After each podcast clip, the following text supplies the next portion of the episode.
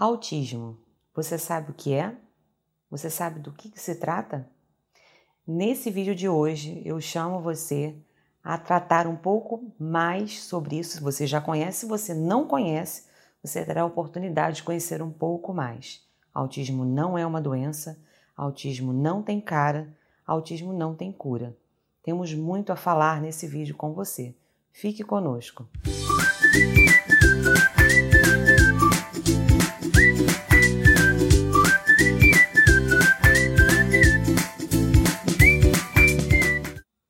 Bom, pessoal, nós fizemos uma breve pesquisa no nosso perfil do Instagram é, e viemos de uma, de, uma, de uma demanda de falar sobre rótulos, né? Temos falado sobre rótulos. Falamos sobre rótulos 1, os rótulos que a sociedade nos impõe, rótulos 2, que são os rótulos autoimpostos. E nos surgiu a oportunidade de falarmos agora, numa nova perspectiva bem diferente, verdade seja dita, sobre rótulos 3, autismo.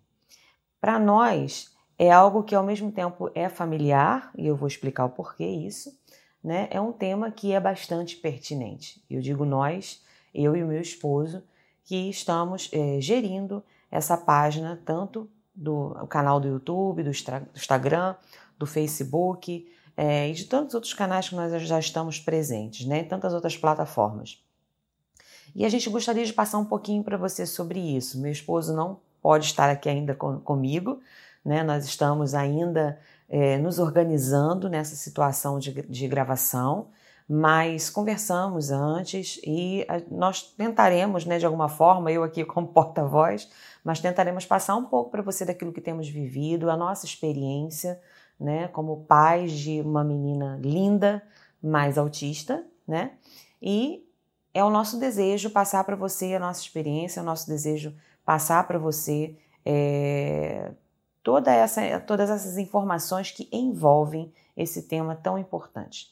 Logo no início, eu já falei para vocês, ele pude falar para vocês o que a gente colocou lá, inclusive na pesquisa do Instagram, tivemos uma boa parcela né, de pessoas é, desejando ouvir sobre isso. Autismo realmente não é uma doença, o autismo não tem cura, o autismo não tem cara. E por que, que eu digo isso? É, ao longo desse tempo, dessa jornada, cuidando né, da nossa filha, da nossa pequena Débora, que hoje tem cinco anos, nós fomos descobrindo isso. A verdade é que, com dois filhos mais velhos, né, a Giovana tem 21, o Daniel hoje tem 19, nós nunca, nunca tivemos é, de enfrentar uma situação como enfrentamos quando descobrimos a questão da Débora. Para nós foi um plano completamente novo, um propósito completamente novo, e nós fomos descobrindo com o passar do tempo o que, que significava realmente o autismo. E é interessante assim, eu tento, vou tentar inclusive trazer assim numa, numa versão assim bem, bem é, não tão estendida, né, um pouco mais, mais curta para vocês, porque é um tema muito amplo. Eu vou tentar trazer para vocês um pouco da nossa experiência em relação a isso. E a gente, é, é, ao longo do tempo, foi descobrindo muitas coisas, né? Se a gente tivesse, talvez, tido toda essa bagagem, toda essa informação que nós temos hoje, nós já estaríamos muito mais à frente no quesito é, cuidado, é, tratamento e tantas outras coisas que envolvem é, o lidar o dia a dia com uma criança autista.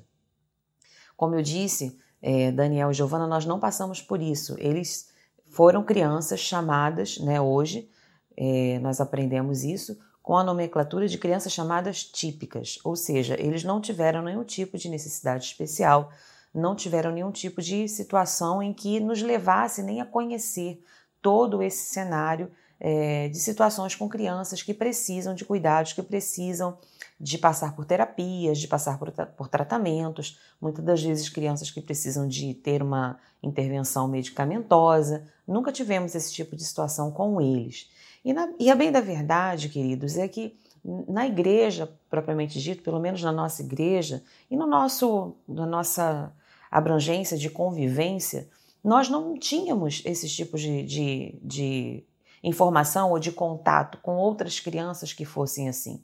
Era muito raro, há 10, 20 anos atrás, você ouvir falar alguma coisa em relação ao autismo.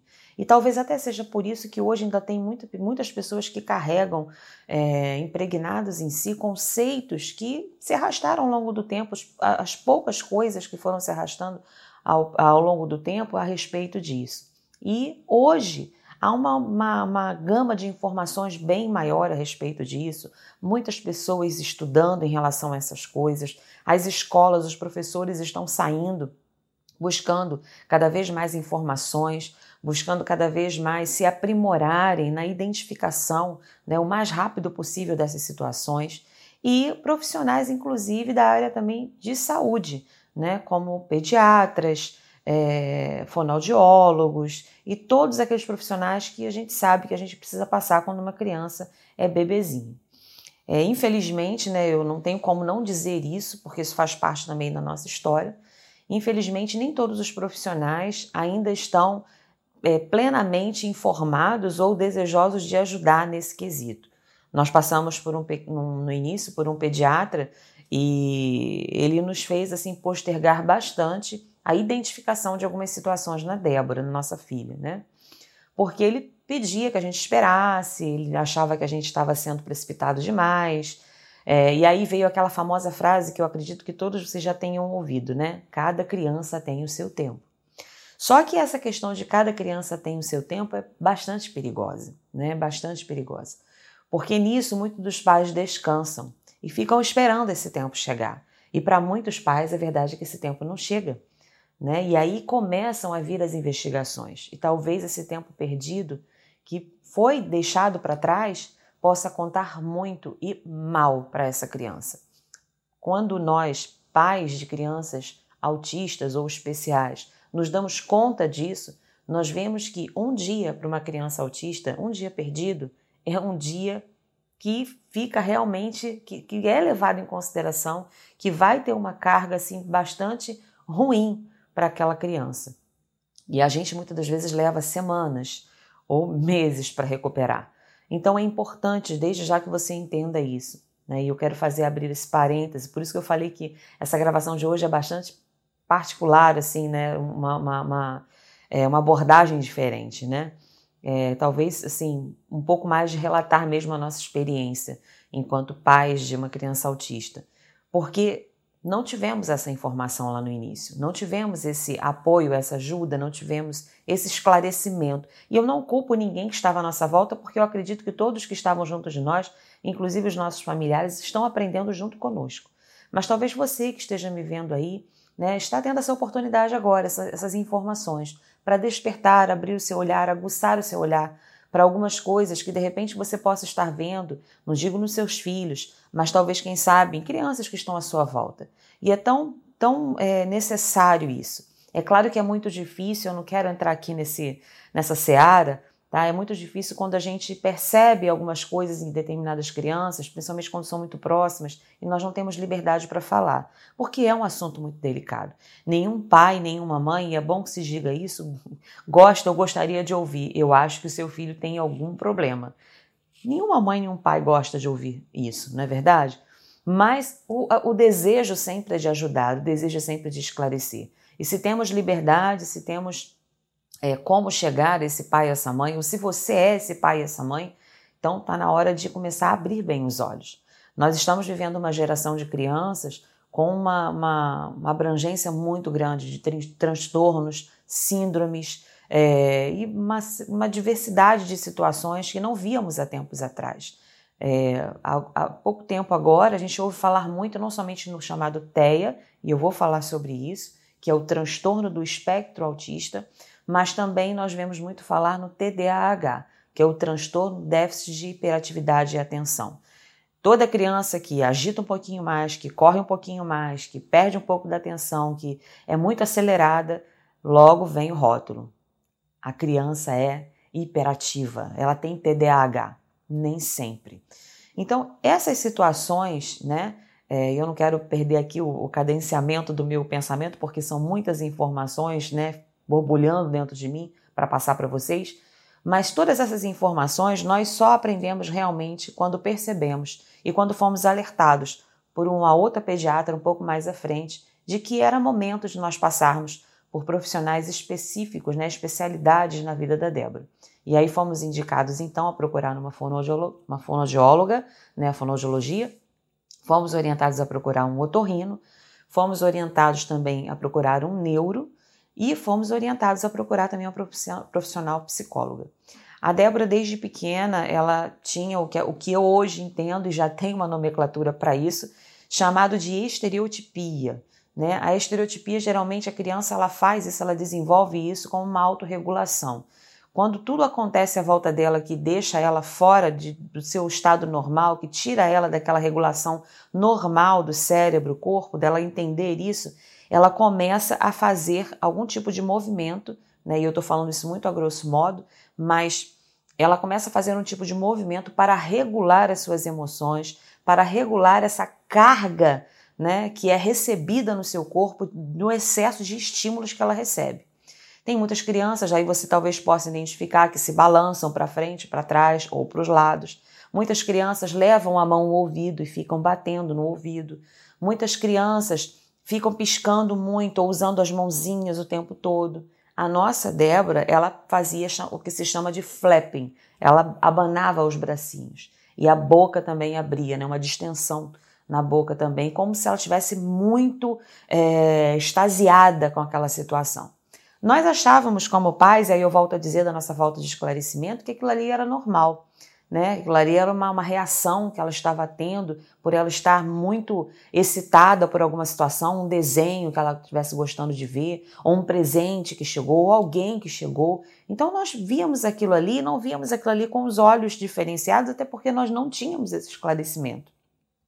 Mas com o passar do tempo, chegando nessa profissional, nessa pediatra, quando ela bateu os olhos na Débora e ela viu a Débora fazer essa, essa sinalização, foi quando ela nos orientou a procurar esses profissionais, essas especializações, para então tirarmos a dúvida se havia alguma coisa ali camuflada ou se tinha ou apenas era uma fase que a Débora estava atravessando. E eu agradeço muito, né? E eu acho que eu posso dar o nome dela, que é a pediatra da Débora até hoje, doutora Flávia, né? Para quem é aqui de Campo Grande, Rio de Janeiro, na clínica Urgil, né? Super indico, uma, uma profissional excelente. Ela, inclusive, ela depois, um tempo depois, ela pôde é, compartilhar conosco de que ela teve esse olhar e ela passou a ter esse olhar mais diferenciado, porque ela também atravessou uma situação com o filho dela, com um atraso de fala, né? E por isso hoje ela, todas as crianças que passam pelo consultório dela, ela consegue ter um olhar mais apurado. E a verdade é, e já fica registrado aí para você, que depois que a gente vive esse tipo de situação, seja na nossa família, seja na nossa igreja, seja em alguém, com alguém, alguma criança à nossa volta, a gente passa a ter um olhar mais apurado, um olhar mais diferenciado. E a Débora tinha não só esse flapping né, de braços, não somente essa, esse movimento de autorregulação, mas a Débora também tinha a questão do atraso de fala. A gente percebia naturalmente que a Débora ela é, não acompanhava os seus pares, né? Ela era, era um pouco atrasada na sua fala, na sua construção de pensamentos, ainda que pequenininha. Hoje, inclusive, já se identifica, né? Alguns profissionais defendem essa, essa tese de que já se identifica, inclusive, o autismo em bebês, porque a realidade é que aí eu também uma outra coisa que eu não sabia, né? A criança, desde quando ela está sendo amamentada, ela precisa ter essa troca de olhares com a sua mãe. E quando a criança não consegue construir esse vínculo, né, de, de, de, de olhar, de, de estar ali com foco na, na, na pessoa, concentrar, né, a parte visual, isso já é um sinal de que alguma coisa pode estar errada. Mas espera aí, eu não estou dizendo que se você tem um bebê e o seu bebê não olha para você, sua criança é autista. Não é isso absolutamente que eu estou dizendo. Mas é preciso estar atentos aos sinais. E sim, tem alguns profissionais que defendem isso, que já é possível identificar alguns sinais autísticos em crianças ainda bem tenras, bem pequenas. No nosso caso, não foi assim. Talvez eu até tivesse é, visto algumas situações, mas como eu não tinha né, todo esse aparato, toda essa informação que eu tenho hoje, nós olhávamos aquilo ali como coisas naturais. Pois bem, passamos por todo esse processo E foi difícil a nossa caminhada, porque o caminho das pedras ninguém nos ensinou, nós tivemos de aprender sozinhos. Em alguns momentos, sim, nós vimos olhares discriminatórios, nós passamos é, por situações de pessoas, né, e aí eu não digo algumas vezes sim na igreja, mas a maioria das vezes fora da igreja, com familiares, né, pessoas que diziam para gente, e eu, talvez você já tenha escutado isso também, não, fica tranquila, vocês estão com minhoca na cabeça, vendo chifre em cabeça de cavalo, porque o primo do fulano, do vizinho, né, do meu amigo aconteceu assim. Ou então, o que é mais difícil, né, que acaba alimentando a esperança de um pai e de uma mãe, né? É, não, fica tranquila porque eu sei que o, o, nosso primo, que foi filho da tia tal, tal, tal, ele também tinha isso, e quando ele fez tal idade, ele deslanchou, ele deu um clique. Vocês já ouviram falar sobre isso? Dê um clique. Muita gente fica esperando esse clique e esse clique às vezes não vem. Né? E a gente ouviu muito isso e a gente passou por essas situações. E tivemos que, sim, permanecer e continuar, né? e, não, e não desistir até descobrir o que realmente estava acontecendo com a nossa filha. Como eu falei antes, claro que nenhum pai, nenhuma mãe, quando tem um filho, quando gera um filho, deseja que aquele filho venha com alguma situação, com alguma dificuldade, ou com algo que o restrinja de alguma forma. Todo pai, toda mãe deseja ter um filho que seja plenamente é, é, nas suas funções, no seu, nas suas fases de desenvolvimento, que ele haja com plenitude em todas essas fases. E quando a gente não começa a não ver isso, a gente começa realmente a ficar agitado dentro de nós mesmos, né? E se perguntar o porquê. Por que, que não está acontecendo isso? Né? A Débora, por exemplo, também ela demorou um pouco para andar. A Débora não andou com um ano de idade. Para mim já foi algo também que me chamou muito a atenção.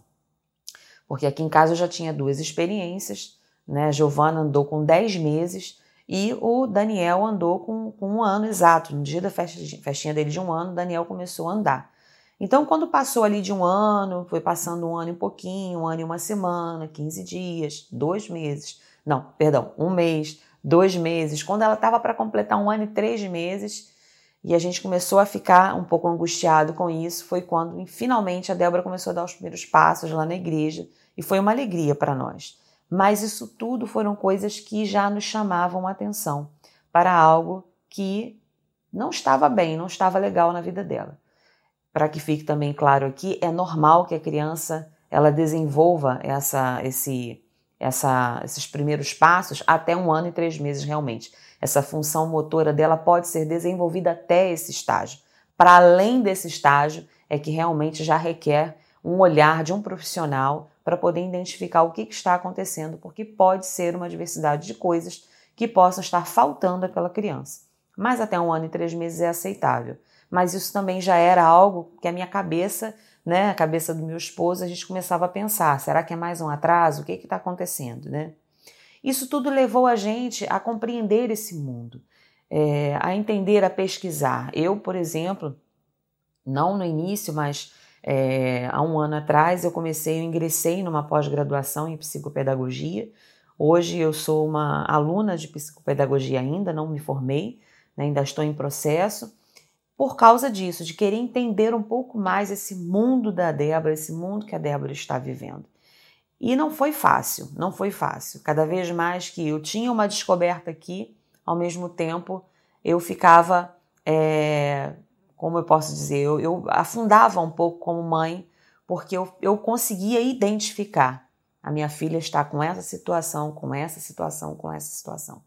Então, era um pouco difícil para mim esse processo de estudo, mas ao mesmo tempo enriquecedor para que eu pudesse ajudá-la, e esse foi o propósito de eu então voltar a sentar novamente numa classe é, para estudar, para poder entender, para poder me aprofundar, para poder ajudar de alguma forma a minha filha nesse processo. Nós enfrentamos sim pessoas que nos olharam e muitas pessoas ainda hoje não entendem, pessoas que olham e não têm compaixão, não, não geram um acolhimento e a gente passa muito por isso, eu acho que vocês vão, principalmente as mães, vão se identificar muito comigo. A gente passa muito por isso no consultório do pediatra, consultório de médicos, ainda que hoje já está, esteja bastante difundido, mas você entra num ambiente, você vê uma criança que está, como eu falei no início, está tentando se autorregular, né, pelo excesso de estímulos, obviamente chama a atenção.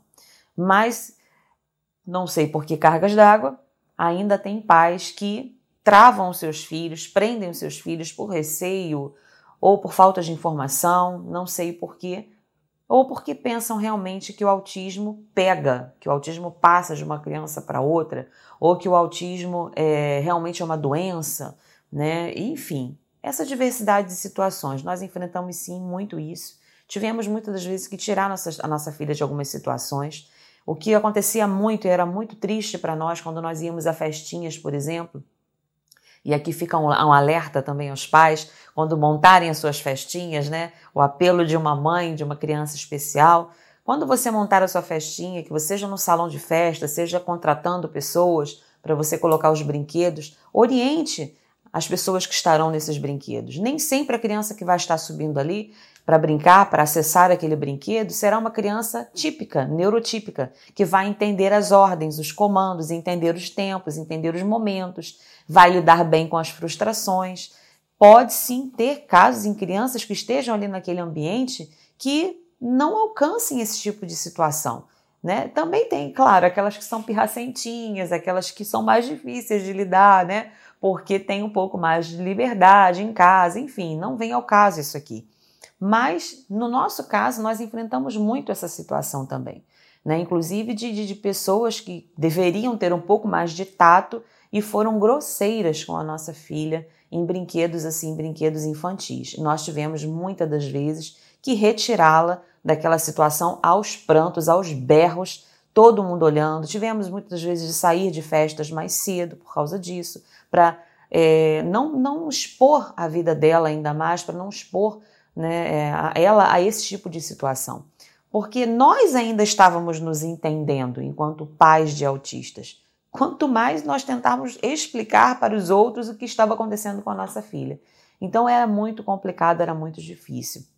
Hoje, graças a Deus, né, o meio que nós mais participamos, que é da nossa igreja, as pessoas todas estão já bastante conscientizadas, né, e todos de alguma forma procuram nos ajudar, tentam nos ajudar e entender né, o momento da Débora. A nossa Débora tem uma peculiaridade. Ela, isso já está bem melhor nela, verdade seja dita, mas ela ainda tem algumas dificuldades de trabalhar com a frustração, que é uma peculiaridade de uma criança da idade dela. Só que no caso dela é um pouquinho mais elevado, porque para ela ela não entende o que é depois, o que vem depois, que tem a vez do outro, que ela tem que entender aquilo.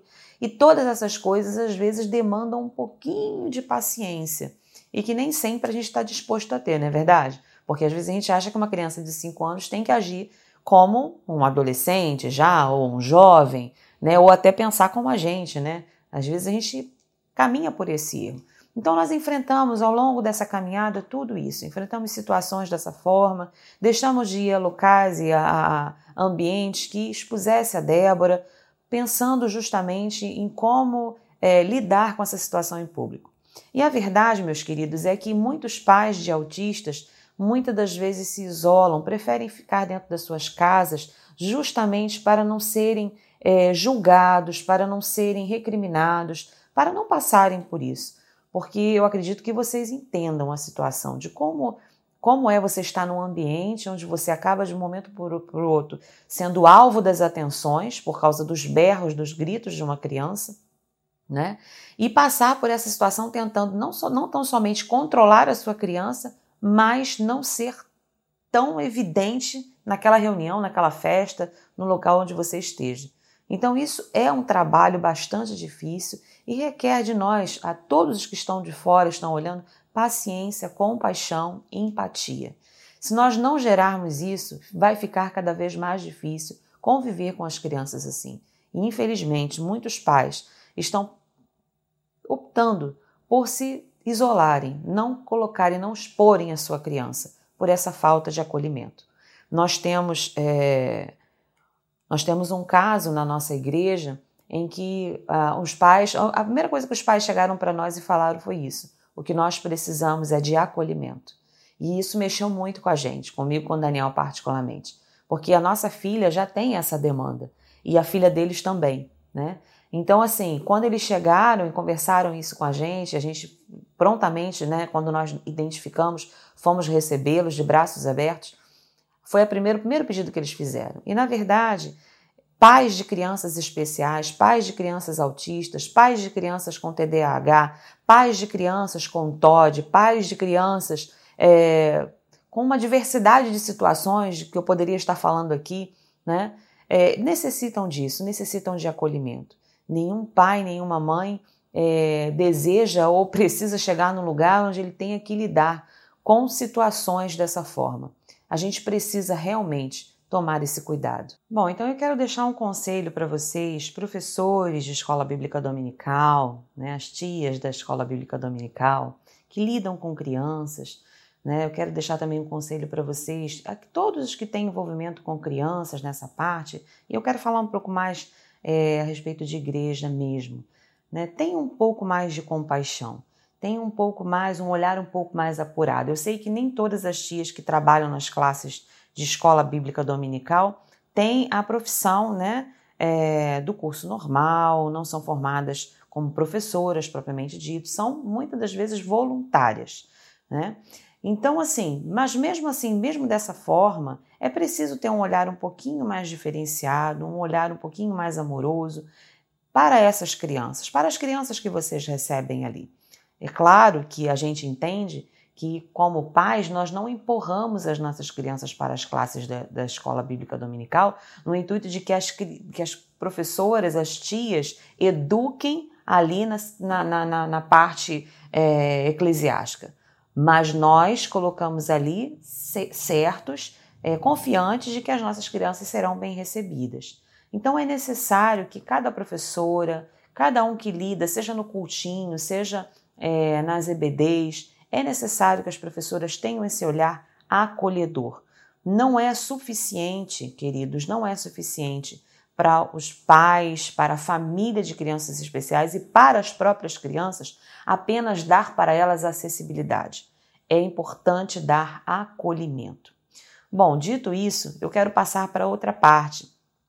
E eu gostaria então de falar um pouquinho para vocês, dentro da Bíblia, a nossa experiência também, dentro da palavra de Deus a respeito disso. Lá em é, Isaías, no capítulo 54, versículo 13, a palavra do Senhor diz assim: E todos os teus filhos serão ensinados do Senhor, e a paz de teus filhos será abundante. A primeira pergunta que nos veio é, quando a gente soube do laudo da Débora, quando a gente soube da possibilidade, não do laudo, o laudo veio bem depois, né? Mas quando nós soubemos dessa possibilidade, sim, o nosso coração ficou apreensivo, nós choramos, nós ficamos tristes, ficamos abatidos, mas logo buscamos no Senhor uma orientação e o Senhor nos deu uma orientação e eu quero também passar isso para você. De repente é importante para você que talvez esteja passando por isso, saiba de alguém que esteja passando por isso. O Senhor nos deu a orientação de estarmos clamando por nossa filha e ministrando a ela uma oração todas as noites. O Senhor nos inclinou a isso. A verdade seja dita, meu esposo, como pastor, ele que teve essa direção do Senhor e eu prontamente atendi. E hoje não passa um dia sequer sem que estejamos orando pela Débora. Eu lembro que uma vez em viagem nós conseguimos, eu não me lembro agora se foi pelo WhatsApp, de alguma forma foi uma ligação, nós pedimos, a minha mãe estava cuidando dela e nós pedimos para orar por ela. E oramos ali, né, via telefone por ela e a abençoamos porque cremos verdadeiramente nessa palavra. Os nossos filhos serão ensinados do Senhor. Há dificuldades? Há dificuldades. Há situações em que o autista vai enfrentar no nível moderado, leve ou mais, mais severo? Sim, há. É um fato. Cada autista tem uma identidade. E aí também cabe eu dizer para vocês que o autista, ele não é único. O autismo é chamado hoje, pelo menos entre os pais, os profissionais, que lidam com essa característica, com essa situação, é, usamos cada vez mais o termo autismos, com S no final, porque o autismo ele não é único, ele não é particular. Ele, cada um tem uma peculiaridade, cada um tem uma forma de desenvolver esse autismo. como eu falei, uns em nível mais elevado e uns em níveis mais leves, né? Mas cada uma dessas situações que os autistas enfrentam, todas elas, e eu digo isso tanto no nível mais leve quanto no nível severo, você pode sim colocar diante do Senhor. E o seu filho é e pode ser, mediante a palavra, mediante aquilo que o Senhor nos ensina, ser um filho ensinado do Senhor. E a gente tem ministrado em relação a isso a vida da Débora.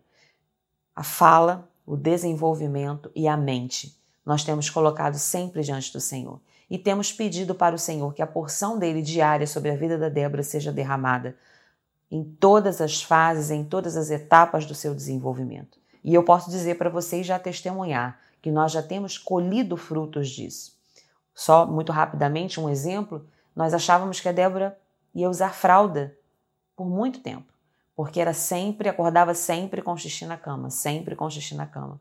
E a gente já entendia aquilo ali como um atraso que estava difícil de, de, explicar, de poder passar para ela. Fizemos tudo o que vocês possam imaginar, né? todas as, as técnicas, é, tudo aquilo que a gente podia fazer de atrativo para ela, é, tanto dentro do banheiro, antes de dormir, quando acordava, todos os procedimentos orientados por todos os profissionais, nada dava certo.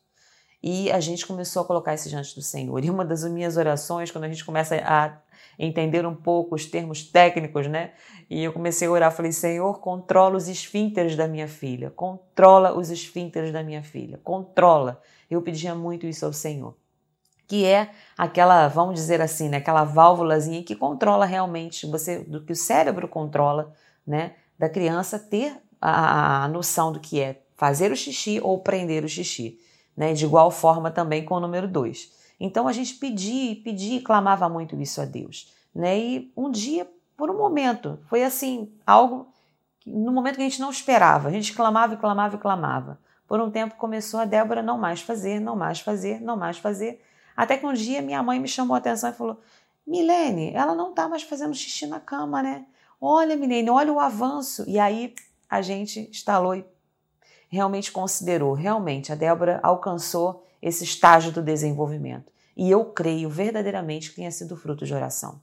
E assim foi com tantas outras coisas que nós passamos com ela, que foi uma caminhada difícil, uma caminhada longa, mas que nós conseguimos alcançar em Deus crendo nesta palavra os nossos filhos serão ensinados do Senhor.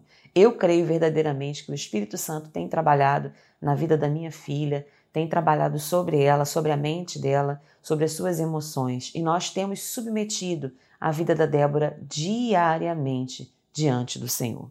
Outro texto também que eu gostaria de deixar para vocês, que fica em Isaías 65, 23. É uma palavra bastante conhecida e diz assim: Não trabalharão debalde, nem terão filhos para calamidade, porque são a posteridade bendita do Senhor, e os seus filhos estarão com eles. Uma outra versão diz: não terão filhos para perturbação. Eu creio veementemente nesta palavra. Toda a minha gravidez, toda a minha gestação, eu não sabia o que eu iria, o que eu estava para enfrentar, e eu sempre orava declarando essa palavra sobre o meu ventre. E eu dizia isso para o Senhor. Na verdade, desde quando eu soube da gravidez, eu falei isso para o Senhor. Eu falei, Senhor, se, essa, se esse filho ou filha, que na época eu não sabia ainda, né, logo no início, se ele vem para a tua glória, se ele vem para dignificar o teu nome, se essa criança vem para completar a nossa família, a nossa casa, se, ele, se essa criança não virá para a nossa perturbação, então que o Senhor prossiga com essa obra, que essa obra que foi começada, iniciada né, no meu ventre, que ela prossiga e que alcance o alvo para o qual o Senhor tem determinado. Mas se não, Senhor, o Senhor é poderoso. E mesmo que seja um momento de dor, eu estarei pronta para entender os teus caminhos, pois eles são mais elevados que os meus. E o Senhor abençoou. Eu passei uma gestação um pouco complicada, porque eu tenho já, eu já entrei nessa gestação com sobrepeso, com idade avançada, né? Já entrei nessa gestação é, com a, a pressão arterial elevada, que eu já, já tinha adquirido né, a pressão, a hiper, hipertensão da gravidez do Daniel, do meu segundo filho.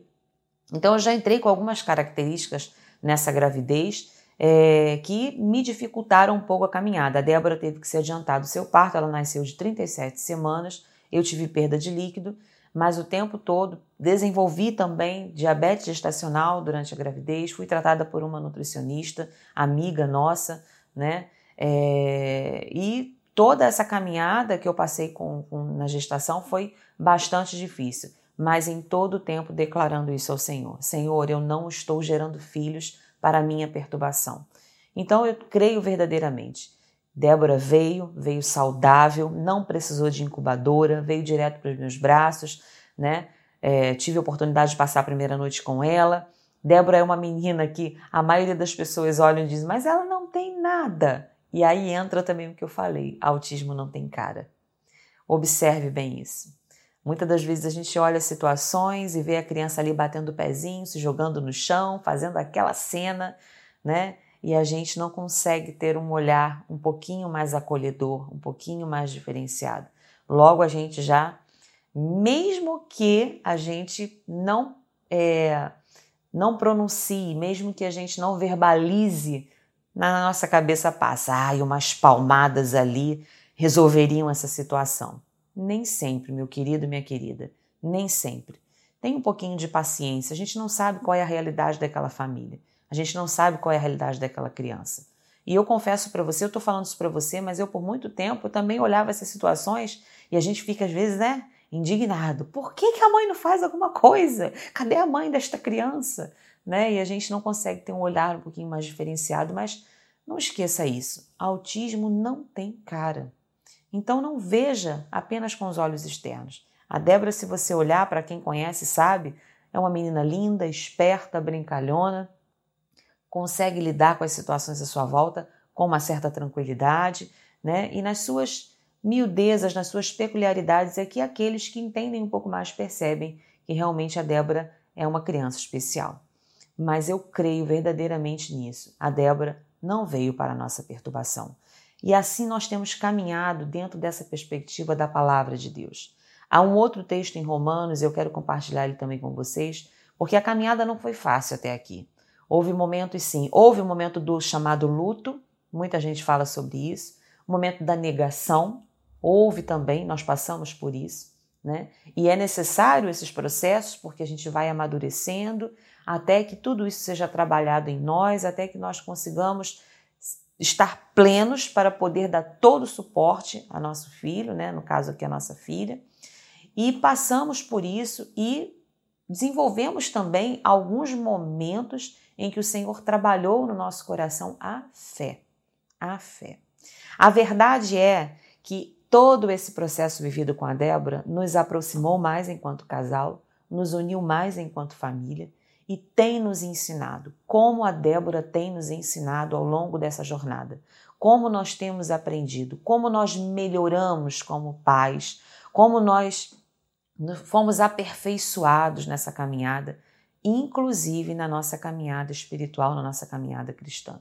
Eu tenho certeza que se o Daniel pudesse estar aqui comigo, ele está atrás das câmeras, né, me ajudando aqui. Mas se ele pudesse aqui comigo, ele também poderia dar o relato dele a respeito disso o quanto nós amadurecemos. Eu posso dizer com toda firmeza de fé que Débora foi e é uma ponte ministerial para nós. Nós temos atravessado cada vez mais pontes ministeriais através também de tudo que nós temos vivido, as experiências que temos tido com a nossa, a nossa pequena. O Senhor tem nos proporcionado isso. Hoje somos pais muito mais plenos, muito mais completos, robustecidos, e eu tenho certeza que o Senhor ainda nos acrescentará ainda mais. E houve um momento em que eu passei por esse tempo difícil, eu passei por esse tempo de quando a gente pensa, meu Deus, por que, por que comigo? Por que comigo? Por que, que o Senhor permitiu isso? E a gente começa a se perguntar: será que o erro foi em mim? Será que o erro está no meu esposo? Senhor, aonde eu pequei? Aonde eu errei? E aquele misto de confusão. E o Senhor me deu uma palavra, eu quero deixar isso para você também. Fica lá em Romanos no capítulo 5, versículo 5, que diz assim: Ora, a esperança não confunde, porque o amor de Deus é derramado em nosso coração pelo Espírito Santo que nos foi otorgado. A esperança não confunde. A palavra do Senhor diz, eu sempre declarei, como eu falei aqui, que nós não teremos filhos para nossa perturbação. A palavra também do Senhor diz e nos dá essa garantia de que os nossos filhos seriam ensinados do Senhor. Então, por que o meu coração deveria estar apreensivo? A esperança não confunde.